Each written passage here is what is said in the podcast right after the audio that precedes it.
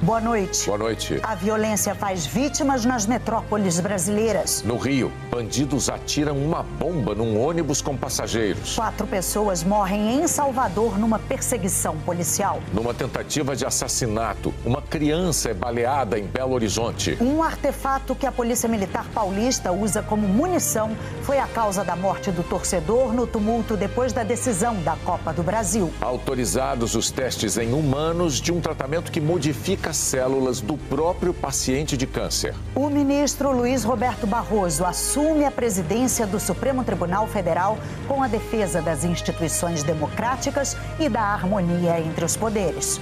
O Jornal Nacional está começando.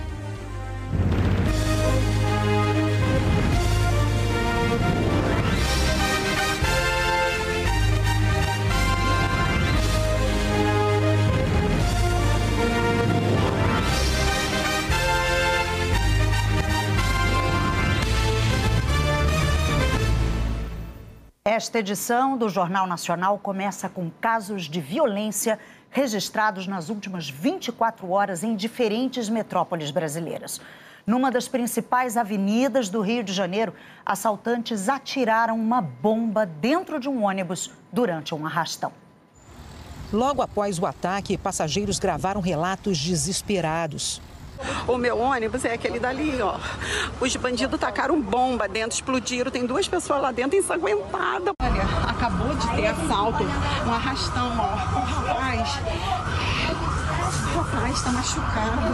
Ai, pelo amor de Deus, que sufoco, meu pai. Às nove e meia da noite de ontem, bandidos bloquearam uma das principais vias expressas do Rio, a Avenida Brasil. O ônibus teve que parar e os passageiros foram obrigados a entregar tudo que tinham.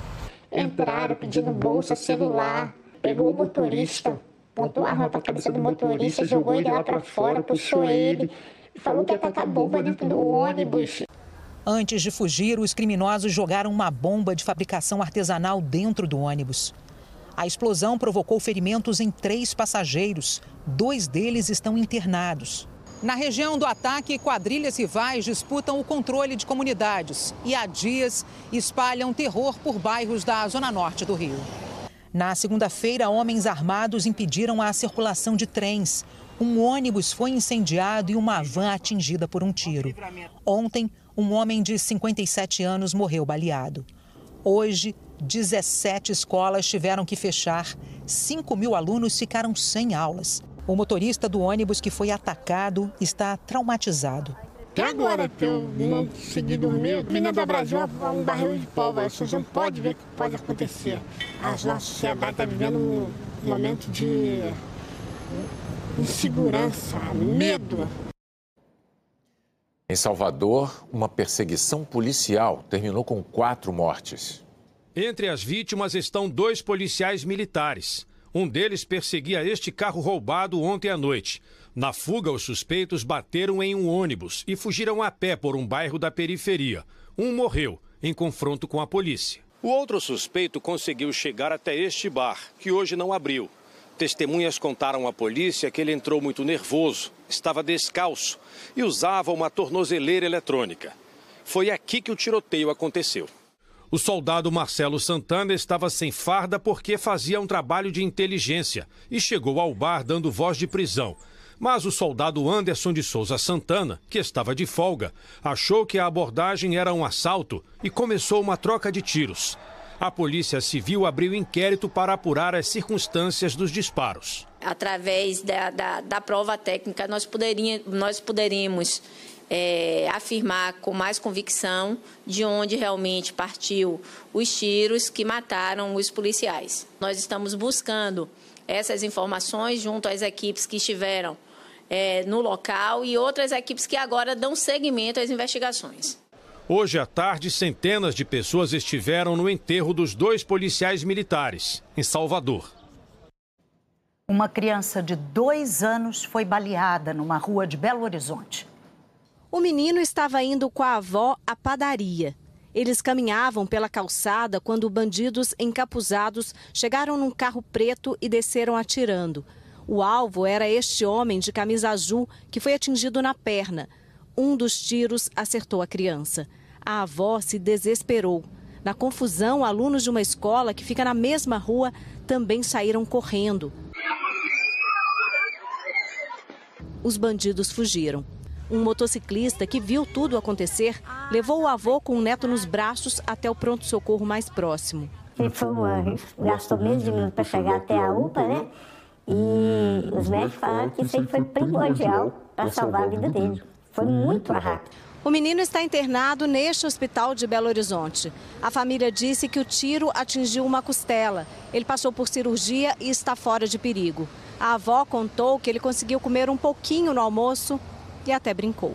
Peritos da Polícia Civil estiveram no local do crime. Até agora, ninguém foi preso. As imagens deixam claro que foi um crime é, premeditado. O inquérito já foi instaurado, já foram realizadas diversas diligências de campo, visando é, identificar a todos os envolvidos, né, visto que, num primeiro momento, foi verificado que o veículo utilizado pelos criminosos ele possui uma placa clonada né, e eles estavam encapuzados. O homem que era alvo dos bandidos não tem passagem pela polícia e já recebeu alta do hospital. Duas pessoas morreram numa tentativa de assalto a banco em Poá, na região metropolitana de São Paulo. Segundo a Polícia Civil, um bandido tomou a arma de um vigilante e fez uma gerente de refém. Com a chegada de policiais militares, houve troca de tiros. O bandido e a funcionária morreram.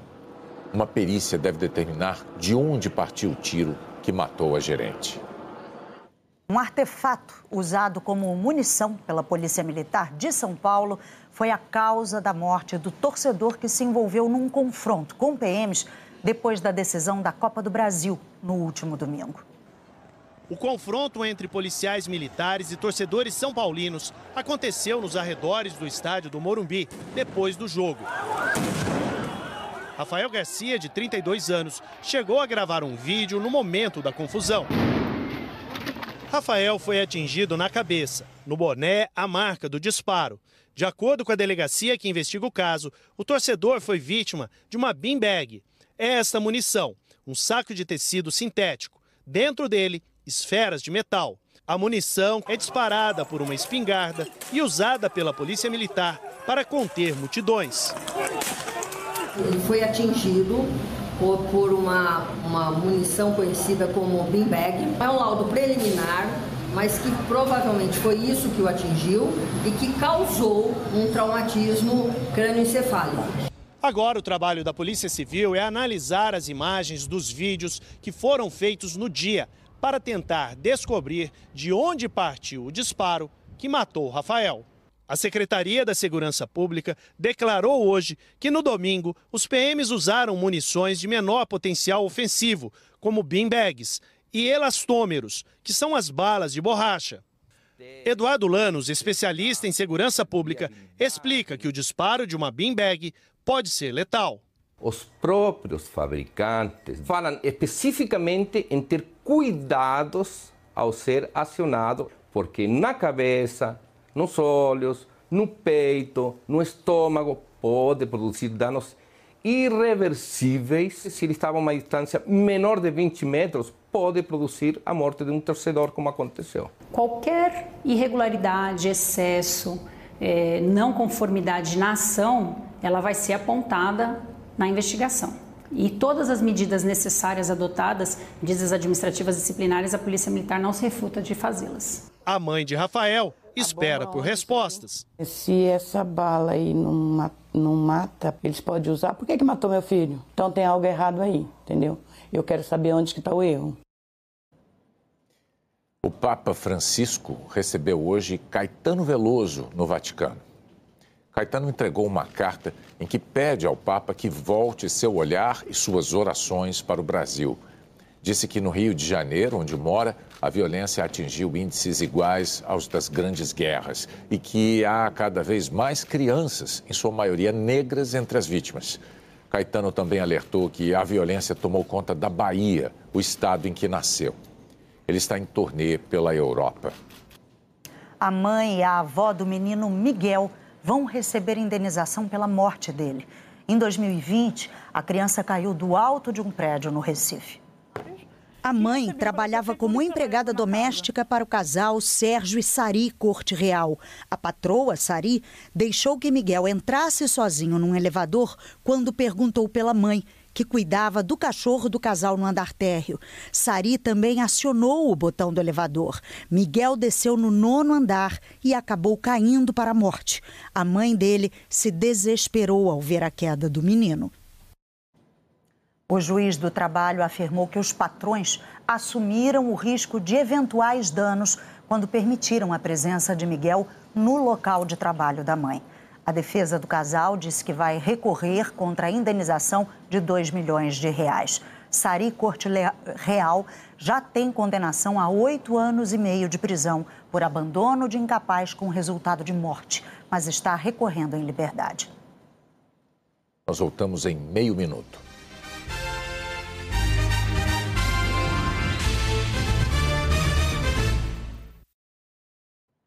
A seca na região norte fez as prefeituras de Manaus e Rio Branco decretarem emergência.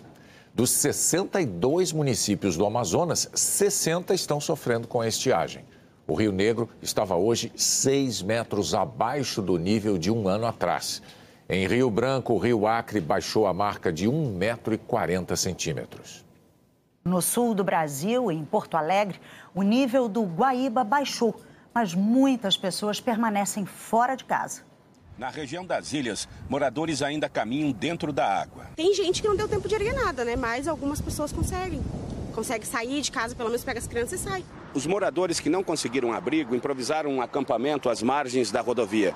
Ali estão crianças, bebês com um ano de vida, pessoas idosas com mais de 60 anos. É brava a situação, né? E que está em barraca com três netos, casa cheia d'água lá, fazer o quê, né? Não tem para onde ir, tem que vir para cá. De ontem para hoje, em Eldorado do Sul, região metropolitana, a água baixou 20 centímetros. No bairro Cidade Verde, o mais afetado, a maioria dos moradores está fora de casa. Retroescavadeiras ajudam a transportar os moradores e tratores da prefeitura auxiliam na retirada de alimentos que podem estragar. No Vale do Taquari, uma comitiva do governo federal visitou as áreas mais atingidas pelas enchentes do começo do mês e anunciou a abertura de um escritório na cidade de Lajeado para auxiliar na liberação e acesso de recursos. 20 mil cestas básicas foram entregues aos atingidos. É hora de saber como fica o tempo em todo o Brasil. Jaqueline Brasil, boa noite. Oi, Bonner. Boa noite para você, para Ana Luísa e boa noite para todos vocês. Amanhã volta a chover em algumas áreas do Rio Grande do Sul, no centro, norte e no sul do estado não deve ser uma chuva forte, mas preocupa, já que o nível das bacias do rio Caí e Uruguai permanece alto em algumas cidades. Em Rosário do Sul e em Montenegro, os rios ainda não baixaram. O aviso de temporal é para o norte de Santa Catarina, centro-leste do Paraná, parte de Minas Gerais e Goiás, mesma previsão para a divisa de Mato Grosso e Rondônia e Amazonas com Acre. Não há nenhum sistema agora ativo provocando chuva. O que existe é uma concentração de áreas de instabilidade em alguns pontos do país. E como a atmosfera está bem quente, essa combinação de calor e umidade resulta na formação de nuvens de temporais as cumulonimbus. Elas são compridas e carregadas de granizo, raios e ventania, muito comuns na primavera. Por isso, a previsão é de chuva isolada em quase todo o país. O tempo deve ficar firme em poucas áreas onde está amarelo no mapa. É o caso de Fortaleza e Belém, com máximas de 33 e 37 graus, mesma temperatura prevista para Palmas. Em Manaus deve fazer 38, 39 em Teresina, Cuiabá 36 Aracaju 30 graus. Já no Sudeste e no Sul, temperaturas não vão subir muito. Em Curitiba e em Florianópolis, máximas de 16 e 20 graus. No Rio, 26. E em Vitória, em São Paulo, 25 graus. No fim de semana, volta a esquentar no Sudeste. Em São Paulo, máximas de 30 e 26 graus. No Rio de Janeiro, 31. Mas na segunda-feira, vai esfriar de novo. No centro-norte do país, previsão de muito calor nos próximos dias, por exemplo, em Campo Grande, com temperaturas em elevação, saindo dos 31 para os 35 graus, e em Palmas, com máximas de 39 e 40 graus. No sul, será o oposto. Uma alta pressão de origem polar vai segurar as temperaturas. Tanto é que no domingo há risco de geada na região da Campanha Gaúcha. Boa noite para vocês. Boa noite, Ana Luísa. Obrigada, Jaqueline, para você também. O ataque militar do Azerbaijão a Nagorno-Karabakh levou o representante da região separatista a anunciar que ela deixará de existir no ano que vem. Os milhares de armamentos no chão simbolizam uma suposta trégua. Segundo autoridades azerbaijanas, todas elas pertenciam aos separatistas, com quem trocaram fogo desde a semana passada. Hoje, um comunicado oficial anunciou o fim da autoproclamada República de Nagorno-Karabakh a partir do dia 1 de janeiro.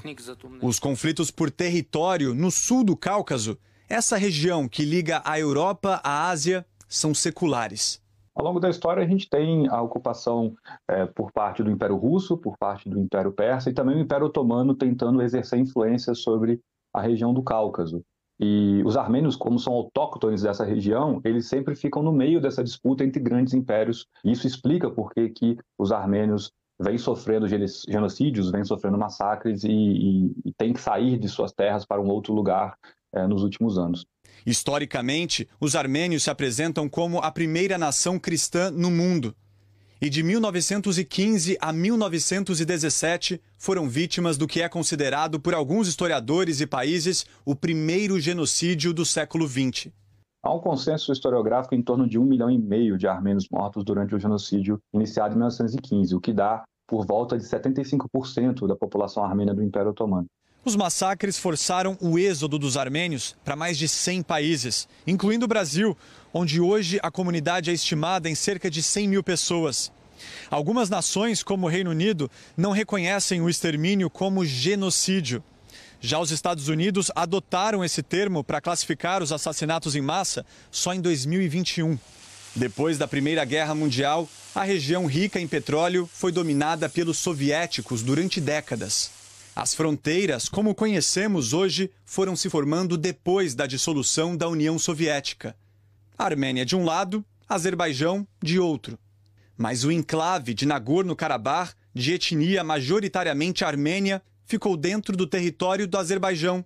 E foi assim que surgiram os conflitos entre os dois países.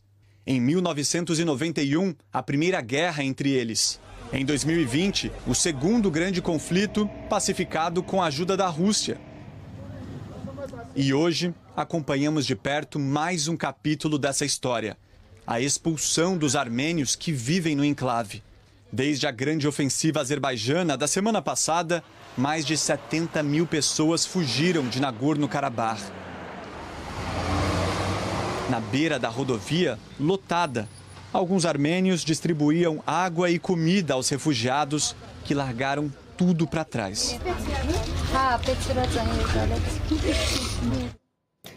A seguir, um tratamento que modifica as células do próprio paciente para combater o câncer.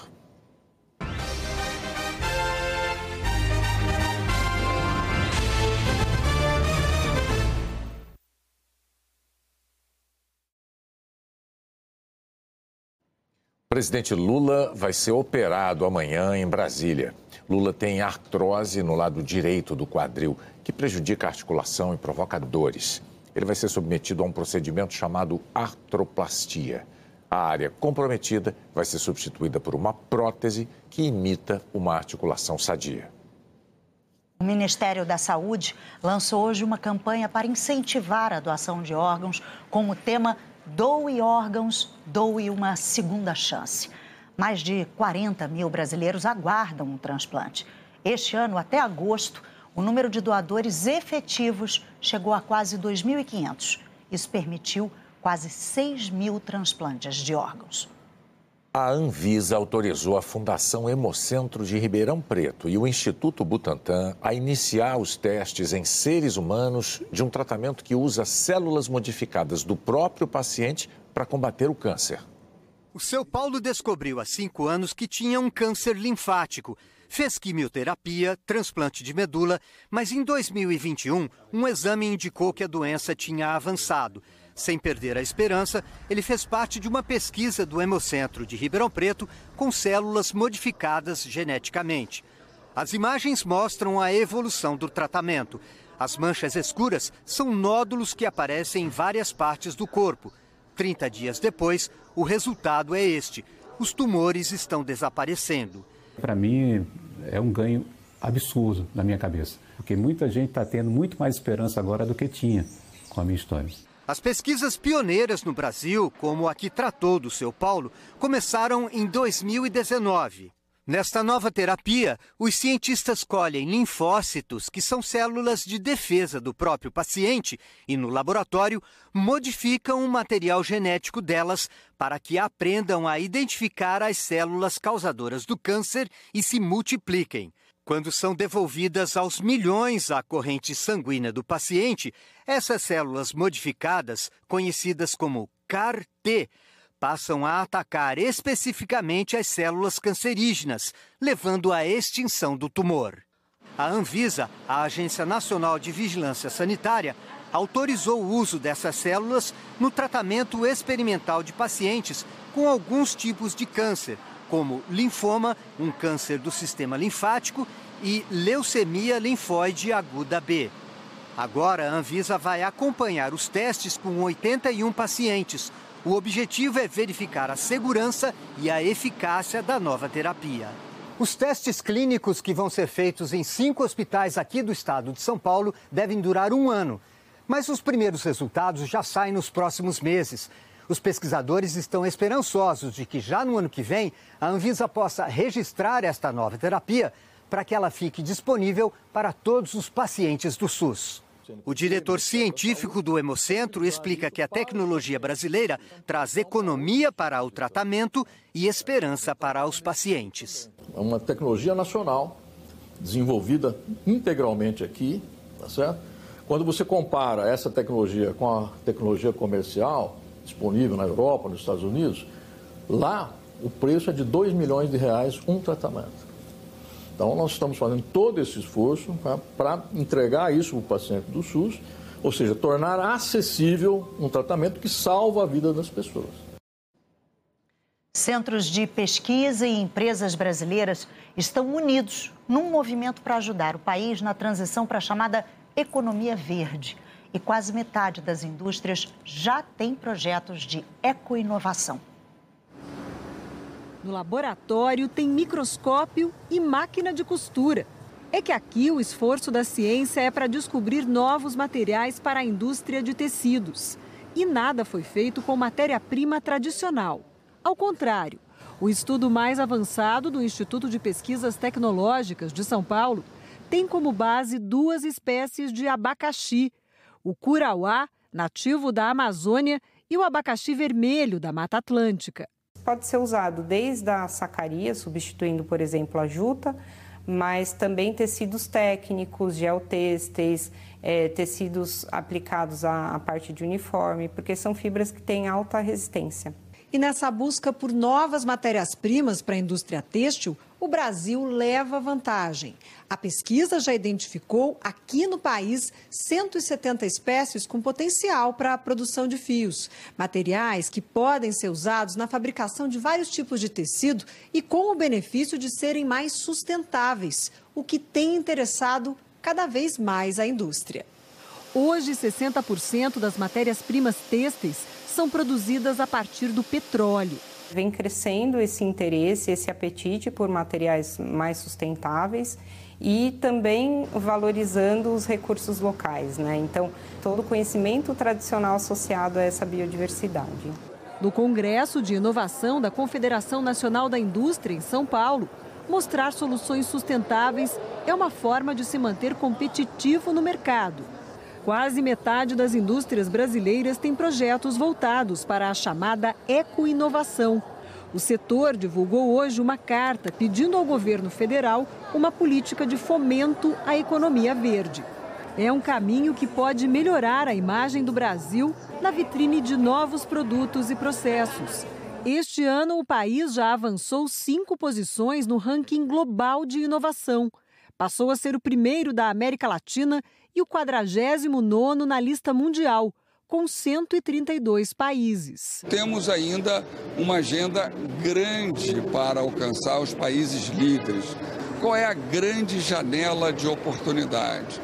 Toda a agenda de bioeconomia, transição energética, a economia circular, economia verde. O Brasil tem um enorme potencial de liderar o mundo. Em agosto, o governo federal gastou 26 bilhões de reais a mais do que arrecadou. Desde janeiro, as contas estão negativas em quase 105 bilhões de reais. A seguir, a posse de Luiz Roberto Barroso na presidência do Supremo Tribunal Federal.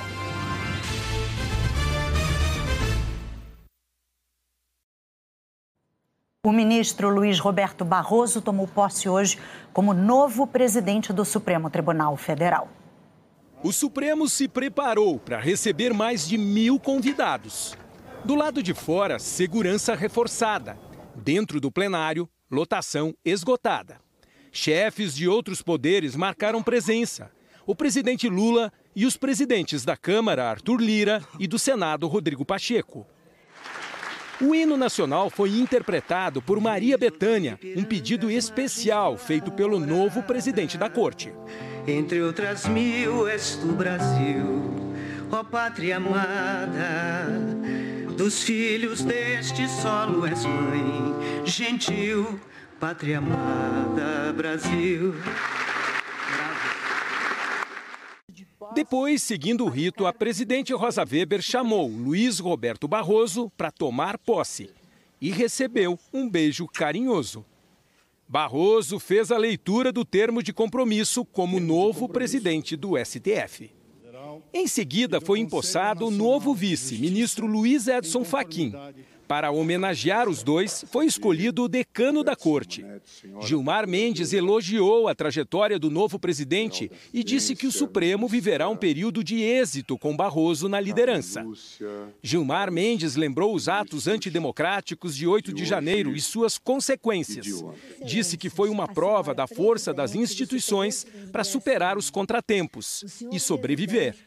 Por tudo isso que se viu e se viveu a presente cerimônia simboliza mais do que a continuidade de uma linhagem sucessória institucional. Ela assume um colorido novo. Ministro Roberto Barroso, a posse de Vossa Excelência na presidência deste tribunal torna palpável a certeza de que, sim, o Supremo Tribunal Federal sobreviveu. Em seguida, o novo presidente começou a falar e fez uma defesa contundente da democracia. Barroso destacou a união dos ministros da corte diante dos desafios na manutenção do Estado democrático de direito. Estivemos mais unidos do que nunca na proteção da sociedade brasileira na pandemia. E também estamos sempre juntos, em sólida unidade, como lembrou o ministro Gilmar Mendes na sua bela oração em sólida unidade na defesa da democracia. A democracia constitucional é a composição de valores diversos, duas faces da mesma moeda. De um lado, soberania popular, eleições livres e governo da maioria. De outro, poder limitado, Estado de Direito e respeito aos direitos fundamentais. Um equilíbrio delicado e essencial. Em todo o mundo, a democracia constitucional viveu momentos de sobressalto, com ataques às instituições e perda de credibilidade. Por aqui, as instituições venceram, tendo ao seu lado a presença indispensável da sociedade civil, da imprensa e do Congresso Nacional. E justiça seja feita. Na hora decisiva, as Forças Armadas não sucumbiram ao golpismo. Costumamos identificar os culpados de sempre: extremismo, populismo, autoritarismo, e de fato eles estão lá. O ministro elencou as prioridades da sua gestão. Há dois pontos em que temos de melhorar. O primeiro, aumentar a participação de mulheres nos tribunais com critérios de promoção que levem em conta a paridade de gênero.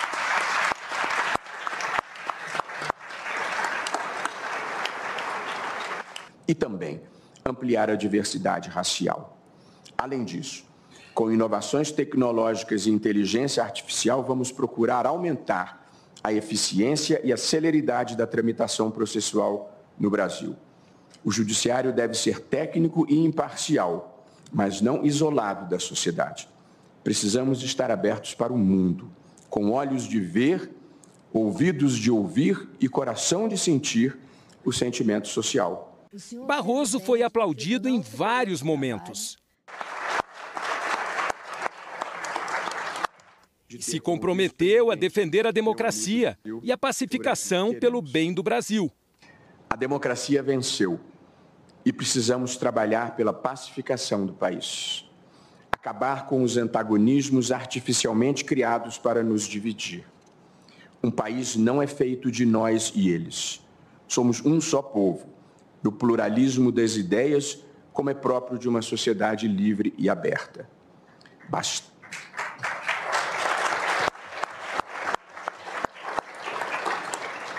Bastar-se a si mesmo é a maior solidão, escreveu o poeta. O sucesso do agronegócio não é incompatível com a proteção ambiental. Pelo contrário, combate eficiente à criminalidade não é incompatível com o respeito aos direitos humanos. O enfrentamento à corrupção não é incompatível com o devido processo legal. Ninguém é dono da verdade. Ninguém tem o um monopólio do bem e da virtude. A vida na democracia é a convivência civilizada dos que pensam diferente. E quem pensa diferente de mim não é meu inimigo, mas meu parceiro na construção de uma sociedade aberta, plural e democrática. Ao terminar o discurso, bastante emocionado, ele chamou de volta Maria Bethânia para cantar a música Todo Sentimento, uma homenagem à mulher dele, Teresa, que morreu em janeiro. Pedi a ela para, antes do encerramento, fazer uma homenagem que todos haverão de entender, cantando uma linda música, uma linda declaração de amor. Talvez no tempo da delicadeza, onde não diremos nada, nada aconteceu, apenas seguirei como um encantado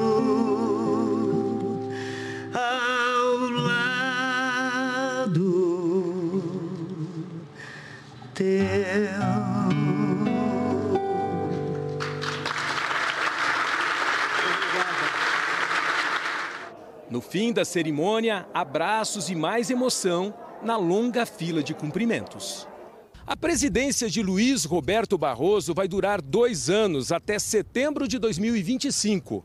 Entre outras funções, cabe ao presidente do STF pautar os temas a serem julgados pela Corte.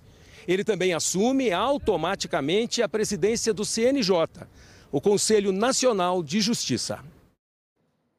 Em junho, o novo presidente do Supremo completou 10 anos na corte. Luiz Roberto Barroso chegou ao Supremo Tribunal Federal em junho de 2013, indicado pela então presidente Dilma Rousseff. Barroso nasceu em Vassouras, Rio de Janeiro, e tem 65 anos. É mestre pela Universidade de Yale e doutor em Direito Público pela Universidade Estadual do Rio de Janeiro, onde também é professor titular de Direito Constitucional. Foi procurador do Estado e fez carreira na advocacia. Como advogado, Barroso atuou em casos importantes no STF, como a proibição do nepotismo no Poder Judiciário e a defesa do reconhecimento de uniões homoafetivas no país. No Supremo, foi o relator do processo que limitou o foro privilegiado de autoridades públicas. No voto, Barroso afirmou que o foro irrestrito levava muitos processos à prescrição quando a demora no julgamento extingue a punição. Na prática, o STF decidiu que deputados federais e senadores só seriam julgados na corte por crimes praticados no exercício do mandato e relacionados à função exercida. Resguardar com foro de prerrogativa um agente público por atos que ele praticou e que não tenham nada que ver com a função para a qual se quer resguardar a sua independência viola o princípio da igualdade, porque é a atribuição de um privilégio. No exercício da função, ele terá proteção. A norma se destina a proteger a independência e não a acobertar crimes que não guardem qualquer relação com o exercício do mandato. Luiz Roberto Barroso também relatou outros processos de grande repercussão, entre eles a análise de recursos do mensalão do PT, e a validação das cotas raciais em concurso público. Durante o enfrentamento à pandemia da Covid em 2020, o ministro suspendeu despejos e desocupações em áreas urbanas e rurais de populações vulneráveis. Também obrigou o governo federal a adotar medidas de proteção à saúde de povos indígenas. No ano seguinte, acolheu um pedido da oposição para determinar que o Senado instalasse uma CPI para investigar as ações e eventuais omissões do governo de Jair Bolsonaro no enfrentamento à pandemia. O relatório final da CPI atribuiu ao então presidente e a ministros do governo o cometimento de diversos crimes. Barroso presidiu o Tribunal Superior Eleitoral durante as eleições municipais de 2020. O gabinete de Luiz Roberto Barroso conta hoje com 910 processos. Em geral, esse acervo passa para o ministro que deixa a presidência do Supremo. Como a ex-presidente Rosa Weber vai se aposentar na semana que vem, os processos de Barroso ficarão com um novo ministro a ser indicado pelo presidente Lula. Mas o presidente do STF pode manter a relatoria de alguns casos. Barroso já decidiu que vai levar com ele pelo menos dois processos que tratam da população indígena. A ministra da Igualdade Racial, Aniele Franco, acionou o Ministério da Justiça para apurar ameaças e ataques de ódio dirigidos a ela desde o início da semana nas redes sociais. O Ministério da Igualdade Racial informou que os ataques se intensificaram após a repercussão da agenda da ministra no último domingo, na final da Copa do Brasil. Aniele participou da assinatura de um acordo com a CBF para ações de combate ao racismo.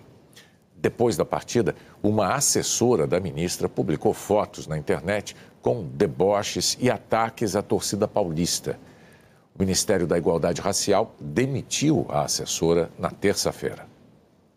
A seguir, mudanças de técnicos nos clubes com as maiores torcidas do país. Morre o ator Michael Gambon o professor Dumbledore dos filmes de Harry Potter.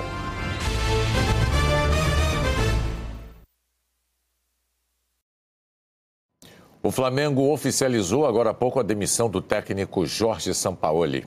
Em 39 jogos, o argentino obteve 20 vitórias, 11 empates e 8 derrotas. O Corinthians anunciou a contratação do técnico Mano Menezes. É a terceira passagem dele pelo clube. Mano estreia sábado contra o São Paulo pelo Campeonato Brasileiro. A comissão técnica da seleção brasileira convocou Guilherme Arana para dois jogos das eliminatórias da Copa. O lateral do Atlético Mineiro vai substituir Caio Henrique, do Mônaco, que se machucou numa partida do Campeonato Francês. O Brasil vai enfrentar a Venezuela e o Uruguai em outubro. Morreu aos 82 anos o ator Michael Gambon conhecido mundialmente como o professor Alvo Dumbledore, dos filmes da saga Harry Potter. Gambon assumiu o papel depois da morte de Richard Harris e atuou como diretor da Escola de Magia e Bruxaria de Hogwarts em seis episódios da franquia. Foi o personagem de maior notoriedade de uma carreira de seis décadas no cinema, na televisão, no teatro e no rádio. Michael Gambon ganhou diversos prêmios no Reino Unido e recebeu da Rainha Elizabeth II o título de Sir no fim dos anos 1990. O ator irlandês-britânico estava internado por causa de uma pneumonia. A Academia Internacional de Artes e Ciências da Televisão anunciou ontem à noite em Nova York os vencedores do Emmy Internacional de Jornalismo. O Jornal Nacional e o Fantástico concorriam juntos na categoria Notícia, com a cobertura da morte do indigenista brasileiro Bruno Pereira e do jornalista britânico Don Phillips, em junho de 2022. Bruno e Dom foram assassinados durante uma viagem pelo Vale do Javari, terra indígena na Amazônia. Os repórteres Alexandre Rissayasso, Rony Elias, Rutiene Bindá e Daniela Branches, da Rede Amazônica, e Vladimir Neto, Marcos Lozecan, André Trigueiro. Bruno havia mapeado a movimentação de invasores. A grande operação. E Sônia Bride, da TV Globo, acompanharam o começo das investigações e as buscas pelos corpos. Os corpos foram levados para outro lugar, cerca de 3 quilômetros da margem do rio. A vencedora foi a emissora Sky News, do Reino Unido, com a cobertura das batalhas de Bucha e Irpin, na guerra da Ucrânia. Na categoria Atualidade, a Globo News concorreu com Abrigo, Inocentes sob Ataque, do documentarista Gabriel Chaim, com roteiro e edição de Marita Graça e Dani Dantas. O documentário jogou luz sobre os protagonistas frequentemente esquecidos no conflito, como mulheres que deram à luz em hospitais subterrâneos improvisados. Victoria, it's a beautiful name for this moment. Off the grid. O vencedor foi o documentário Ucrânia, Diários em Tempos de Guerra, uma produção da emissora TRT World, da Turquia. The Emmy goes to Journal National, War on Drugs. Em 2011, o Jornal Nacional ganhou o Emmy Internacional de Jornalismo com a cobertura da retomada do conjunto de favelas do Alemão pelas Forças de Segurança do Rio de Janeiro. A Globo tem 18 prêmios Emmy.